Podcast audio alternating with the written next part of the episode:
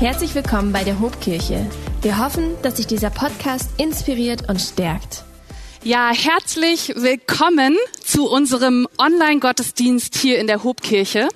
Wenn du das erste Mal heute eingeschaltet hast, dann freue ich mich besonders, dich heute begrüßen zu dürfen. Richtig cool. Und ja, wenn du schon Teil unserer Kirche bist, wenn du aus Pferden kommst, aus Bremerhaven, aus Achim oder hier aus Bremen, dann freue ich mich natürlich auch, dass du eingeschaltet hast und richtig cool, dass du jetzt am Start bist. Fühlt euch ganz, ganz lieb und herzlich von mir gedrückt, virtuell natürlich. Ja, in den letzten Wochen haben wir ja ähm, davon gehört, wie äh, Jesus damals ähm, den unterschiedlichsten Menschen begegnet ist.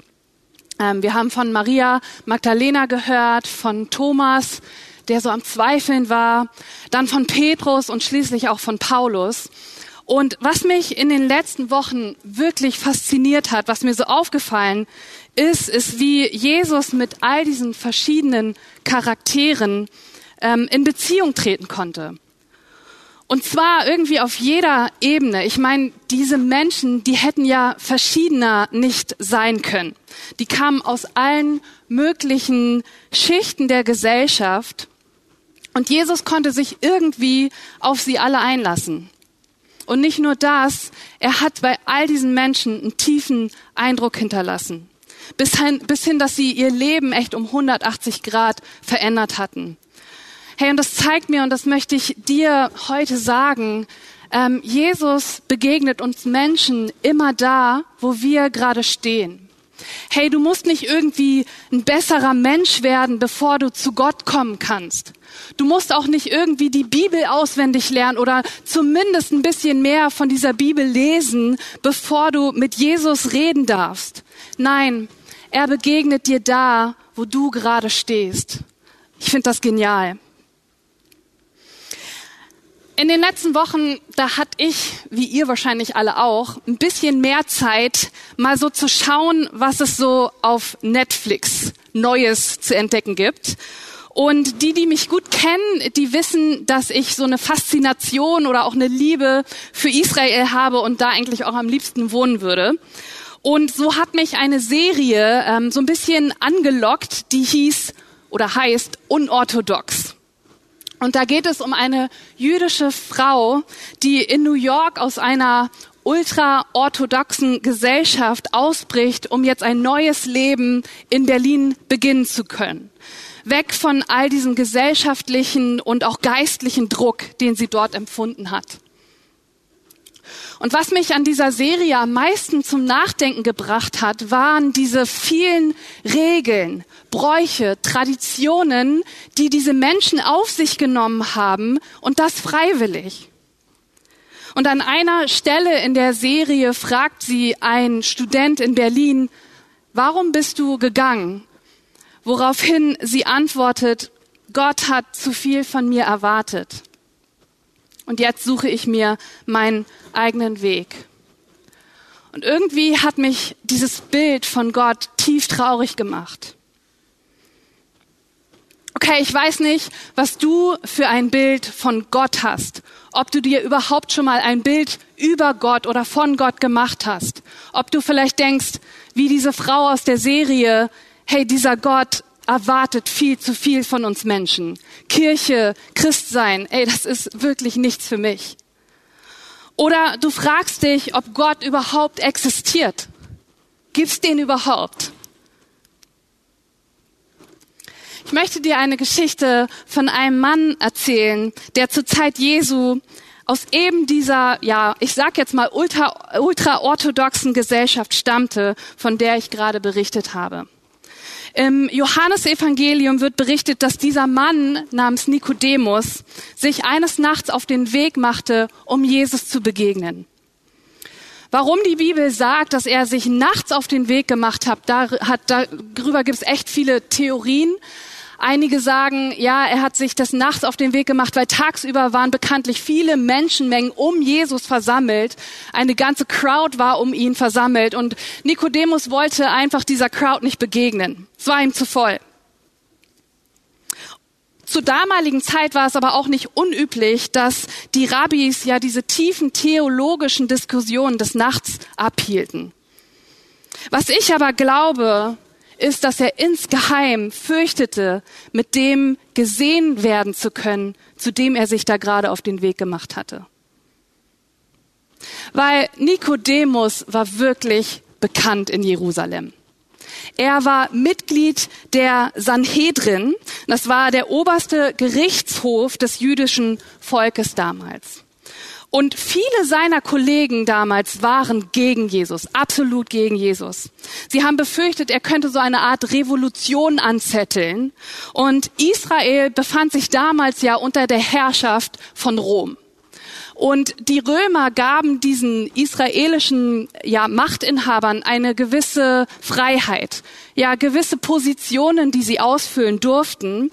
Aber diese jüdischen obersten Gelehrten, die fürchteten sich, dass selbst der geringste Aufruhr jetzt von irgendeinem Aufmischer ähm, dafür sorgen könnte, die Römer dazu veranlassen könnte, diese Rechte, diese Freiheiten von ihnen wieder wegzunehmen. Aber Nikodemus, er war sich da irgendwie noch nicht so sicher. Sein ganzes Leben hatte er damit verbracht, Ordnung zu schaffen, klare Regeln zu setzen. Und das gab seinem Lin Sinn, äh, sein Leben auch irgendwie echt Sinn. Und er wusste nicht genau, was er jetzt von diesem Jesus halten sollte. Und dieser Mann, der ja bekannt war im ganzen Volk, er tat Wunder und er lehrte wie einer von ihnen, wie einer von diesen Schriftgelehrten. Nikodemus war neugierig auf diesen Jesus und deshalb machte er sich eines Nachts auf den Weg, um eben diesen Jesus zu treffen. Und ich habe ja anfangs schon gefragt, was für ein Bild von Gott du hast. Ob er für dich überhaupt existiert oder ob du ihn vielleicht schon abgeschrieben hast. Und ich möchte noch eine Frage dazu packen. Hab noch eine Frage für dich. Hast du dich jemals auf den Weg gemacht, wie Nikodemus hier, um Jesus persönlich zu begegnen? Hast du ihn jemals persönlich gefragt, hey Jesus, wer bist du? Wie neugierig bist du auf diesen Jesus Christus? Nikodemus erfindet schli schließlich ähm, Jesus und gleich zu Anfang fragt er sich, wie soll ich diesen Jesus eigentlich ansprechen? Wie soll ich ihn anreden? Die Leute nennen ihn einen Verrückten. Sie nennen ihn einen Ketzer, ja, ein Irrlehrer, irgendeine so Art Sektenführer. Manche sagen auch, er ist ein Verräter. Aber nein, Nikodemus entscheidet sich und er sagt, Rabbi, wir wissen, dass du ein Lehrer bist, den Gott gesandt hat. Denn niemand kann solche Wunder tun wie du, wenn Gott nicht mit ihm ist. Und mit dieser Aussage hofft Nikodemus alles Nötige ausgedrückt zu haben. Ja, seine Anerkennung der Lehre Jesu gegenüber. Auch, dass er an diese Wunder glaubt, die er da tut und dass sie von Gott sind. Und auch, dass ähm, er mit seiner Meinung jetzt nicht alleine dasteht. Er sagt, wir wissen es, ja, und sagt so, hey, nicht alle von uns in diesem hohen Rat sind jetzt schon gegen dich, Jesus. Und ich glaube, Nikodemus hat auch gehofft, endlich eine Antwort auf seine Frage zu bekommen, wer dieser Mann eigentlich ist. So, und jetzt entgegnet ihm Jesus mit folgenden Worten. Ich sage dir, wenn jemand nicht von neuem geboren wird, kann er das Reich Gottes nicht sehen. Äh, was? Also mit dieser Antwort hatte Nikodemus absolut nicht gerechnet, das könnt ihr mir glauben. Das Reich Gottes und wie man da hinkommt, ja, das war schließlich sein Fachgebiet. Er war Pharisäer, er hat das Gesetz gekannt, er hat es eingehalten, penibel, ja, und Nikodemus war sich sicher, wie ich in dieses Reich Gottes komme und ob ich da reinkomme. Die Frage ist für mich doch schon längst geklärt. Oder? Hey, und an der Stelle möchte ich dich fragen, ist diese Frage für dich geklärt? Ob du in dieses Himmelreich kommst, ob es dieses Himmelreich gibt, ob du da rein möchtest. Ist diese Frage für dich geklärt? Oder musst du vielleicht dich auch auf den Weg machen und Jesus persönlich fragen? Okay, Nikodemus, er war sich eigentlich sicher. Aber irgendetwas an dieser Art von Jesus, wie er ihm begegnete, sein Auftreten, ließ Nikodemus weiterfragen. Okay, er sagt, wie kann ein Mensch, der alt geworden ist, noch einmal geboren werden? Er kann doch nicht in den Leib seiner Mutter zurückkehren und ein zweites Mal auf die Welt kommen. Und dann erklärt es ihm Jesus. Wenn jemand nicht aus Wasser und Geist geboren wird, kann er nicht in das Reich Gottes kommen. Menschliches Leben wird von Menschen geboren, doch geistliches Leben von Gottes Geist. Wundere dich also nicht, dass ich dir sage, ihr müsst von neuem geboren werden. Der Wind weht, wo er will, du hörst ihn zwar, aber du kannst nicht sagen, woher er kommt und wohin er geht.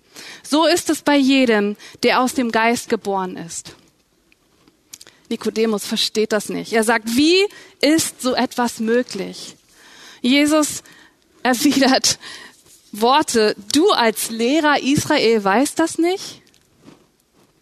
Ja, ich versichere dir, wir reden nur von dem, was wir kennen und was wir bezeugen, haben wir gesehen, doch ihr nehmt unsere Worte nicht ernst. Ihr glaubt ja nicht einmal, wenn ich über Dinge rede, die hier auf der Erde geschehen. Wie wollt ihr mir dann glauben, wenn ich euch sage, was, ich, was im Himmel geschieht? Und passt auf, dann verwirrt Jesus ihn noch kräftiger. Er, er sagt weiter, es ist noch nie jemand in den Himmel hinaufgestiegen. Der einzige, der dort war, ist der, der aus dem Himmel herabgekommen ist, der Menschensohn. Passt auf. Und wie Mose damals in der Wüste die Schlange für alle sichtbar aufgerichtet hat, so muss auch der Menschensohn sichtbar aufgerichtet werden, damit jeder, der ihm vertraut, ewiges Leben hat. Denn so hat Gott der Welt seine Liebe gezeigt. Er gab seinen einzigen Sohn, damit der, der an ihn glaubt, nicht ins Verderben geht, sondern ewiges Leben hat. Gott hat seinen Sohn ja nicht in die Welt geschickt, um sie zu verurteilen, sondern um sie durch ihn zu retten. Ey, wir können davon ausgehen, dass die Gedanken von Nikodemus sich jetzt förmlich überschlugen. Die Welt retten? Hey, was läuft hier gerade ab? Was geht in dem Kopf von Jesus vor? Wovon spricht er denn hier? Jesus bezieht sich hier auf eine Geschichte, die tausende von Jahren zurückliegt. Damals führte Mose das Volk Israel aus Ägypten in das Land, was er ihnen versprochen hatte. Aber als die Israeliten diese Wüste durchqueren mussten, da gab es diese Schlangen, die sie gebissen haben und sie starben also viele von ihnen. Und Gott gab dann Mose einen Auftrag ähm, und sagte ihm, er soll eine Bronzeschlange an einer langen Stange ähm, herstellen und die dann unter allen Menschen hochheben und alle Israeliten, die jetzt gebissen wurden und kurz vorm Sterben standen und diese Schlange anblickten, die wurden gerettet. Und Nikodemus erkannte diese Geschichte, wie gesagt, in und auswendig. Und er fragte sich, was hat das jetzt alles mit dem zu tun, wovon Jesus hier die ganze Zeit spricht? Ich verstehe es nicht. Und als er sich dann auf den Heimweg machte, da explodierten lauter Fragen in seinem Kopf. Wer ist dieser Mann Jesus Christus? Was ist sein Auftrag? Und er wird dieses Gefühl nicht los, dass es auch irgendwie etwas persönlich mit ihm zu tun hatte. Und eigentlich war Nikodemus doch nur mit einer Frage zu Jesus gekommen, die er noch nicht mal öffentlich gestellt hat. Wer bist du? Was ist dein Auftrag? Was möchtest du von uns? Die Antwort war ihm nach diesem Gespräch irgendwie immer noch nicht klar, aber eins wusste Nikodemus. Er hatte ihn zwar Rabbi genannt, seine Wunder anerkannt, aber als Lehrer betitelte Jesus sich selber nicht. Auch nicht als Wunderheiler, auch nicht als Prophet. Nein, er behauptete, dass er der Retter der Welt ist. Und Nikodemus, er fing an, sich zu fragen, was ist, wenn ich ihm wirklich glaube? Und hey, vielleicht kannst du dich mit diesem Nikodemus hier ein bisschen identifizieren. Vielleicht hast du auch schon viel von Jesus gehört. Ähm, von der Lehre, die er vertritt, von den Werten. Vielleicht kennst du Wunder, die geschehen sind in seinem Namen. Hey, oder du hast auch einiges Schlechtes über ihn gehört. Dass Leute sagen so, ey, das ist eine Sekte, wenn, wenn du da in die Gemeinde gehst. Ey, die wollen nur dein Geld. Ja, oder dass sie sagen so, hey, wenn du zu diesem Jesus gehörst, dann hast du keinen Spaß mehr in deinem Leben, glaub mir das. Oder, ja, Christen, ey, die sind doch verrückt. Die glauben doch wohl nicht etwa alles, was da steht. Entstehung der Welt und so weiter und so fort. Und ich glaube, Gott, Jesus möchte dir genauso begegnen, wie er Nikodemus begegnet ist. Und er sagt dir, hey, du kannst nicht alles verstehen, aber ich brauche es, dass du mir vertraust. Und was ist, wenn du anfängst, ihm zu glauben? Okay, spulen wir einige Monate vor die Menge um Jesus und auch die Meinungen über ihn, die wurden immer größer.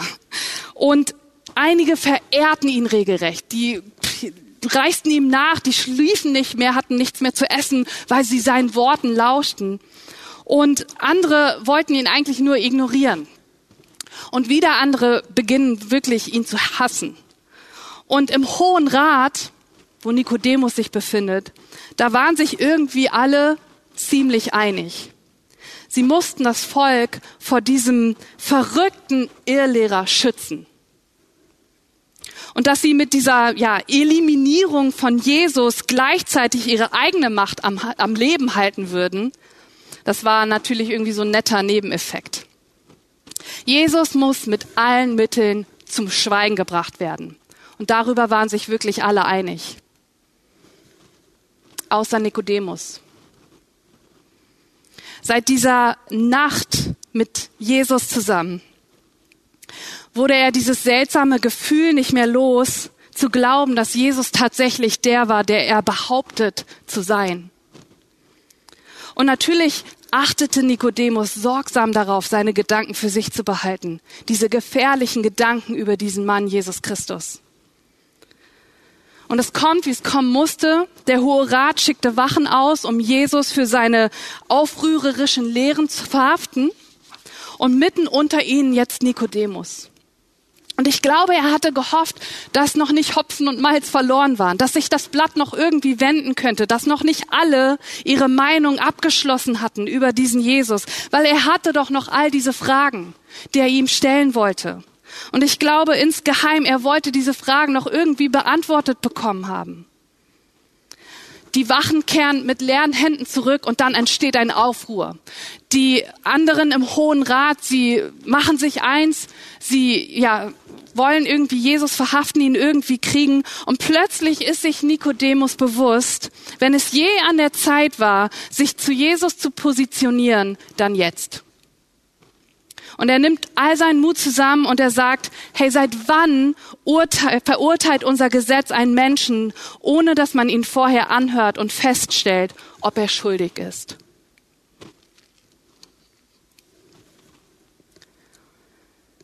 In Römer 10, 9 bis 10 steht, wenn du mit deinem Mund bekennst, dass Jesus der Herr ist und wenn du ihn in deinem Herzen glaubst, dass Gott ihn von den Toten auferweckt hat, wirst du gerettet werden. Denn durch den Glauben in deinem Herzen wirst du vor Gott gerecht und durch das Bekenntnis deines Mundes wirst du gerettet. Und vielleicht ist es auch für dich an der Zeit, dich klar zu Jesus zu positionieren. Und ich weiß, ich glaube, das bedeutet für jeden Einzelnen von uns etwas Unterschiedliches. Vielleicht ist es für dich gerade an der Zeit, dass du deine Arbeitskollegen oder deine Freundin endlich mal zum Gottesdienst einlädst irgendwie klar Farbe bekennst und sagst, schau dir das mal an, das ist richtig gut. Und übrigens, ich glaube da auch dran. Oder vielleicht ähm, ist es für dich an der Zeit, dass du sagst, ich lass mich jetzt taufen. Ich möchte vor der unsichtbaren und der sichtbaren Welt bekennen, ich gehöre zu diesem Jesus Christus. Geh den nächsten Schritt. Oder vielleicht bedeutet es für dich, dass du deine Prioritäten auch mal neu ordnest, so eine Art Beziehungscheck machst. Mit wem gibst du dich ab? Mit wem befässt du dich? Mit was oder wem beschäftigst du dich? Und bringt dich das näher zu Jesus oder weiter weg von ihm? Und hey, was ist, wenn du heute anfängst, klar zu Jesus zu stehen?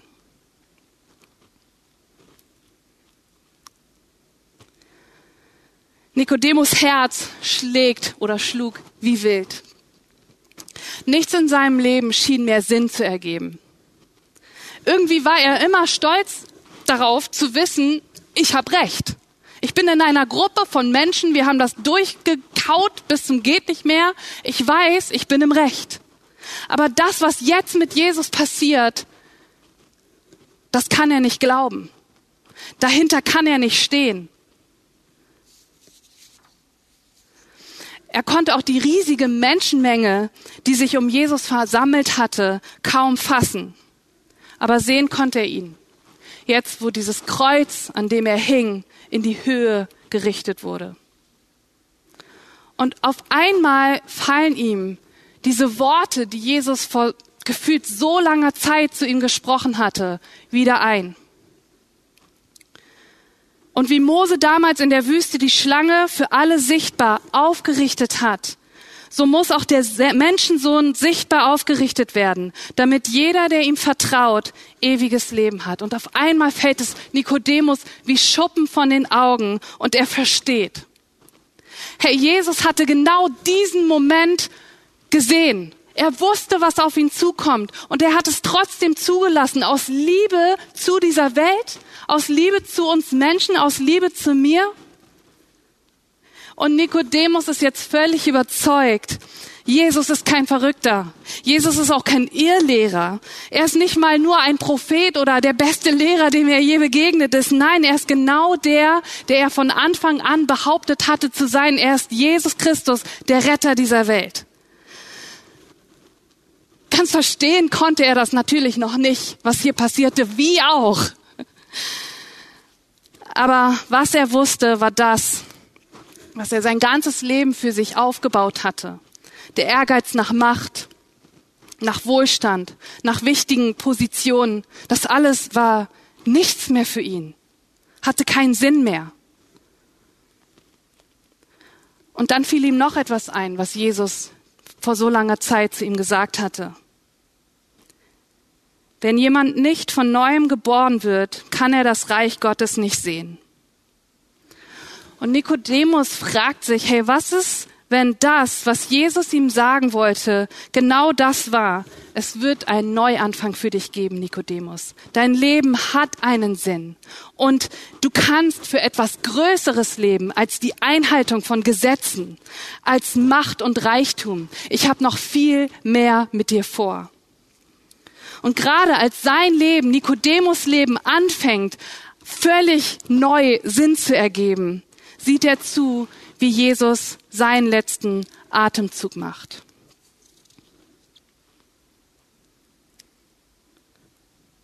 Und jetzt ist es ihm egal, ob irgendjemand weiß, dass er zu Jesus gehört.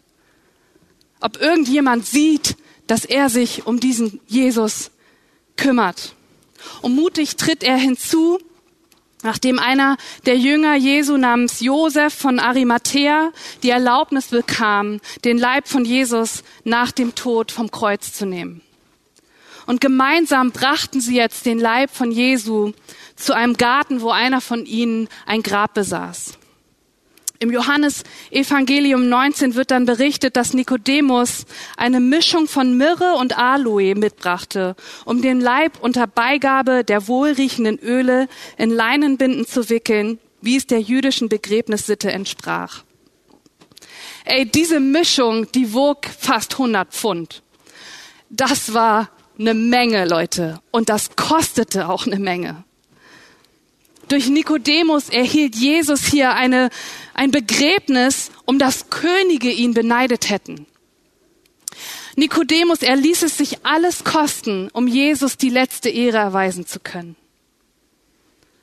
Und als die Sonne untergeht, legen die beiden Männer Jesus ins Grab und tief ergriffen und traurig schauen sie auf das Grab und Nikodemus versucht zu begreifen, wie geht es jetzt weiter ohne zu wissen, dass drei Tage später das Beste passieren wird, was je irgendwann in diesem Leben passiert ist.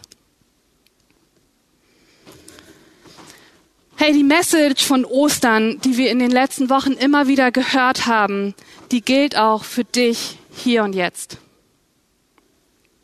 Jesus ist nämlich nicht in diesem Grab geblieben. Nein, nein. Er ist nach drei Tagen auferstanden. Er hat den Tod besiegt. Und warum? Weil er dich unendlich doll liebt. Denn so hat Gott der Welt seine Liebe gezeigt. Er gab seinen einzigen Sohn, damit jeder, der an ihn glaubt, nicht ins Verderben geht, sondern ewiges Leben hat.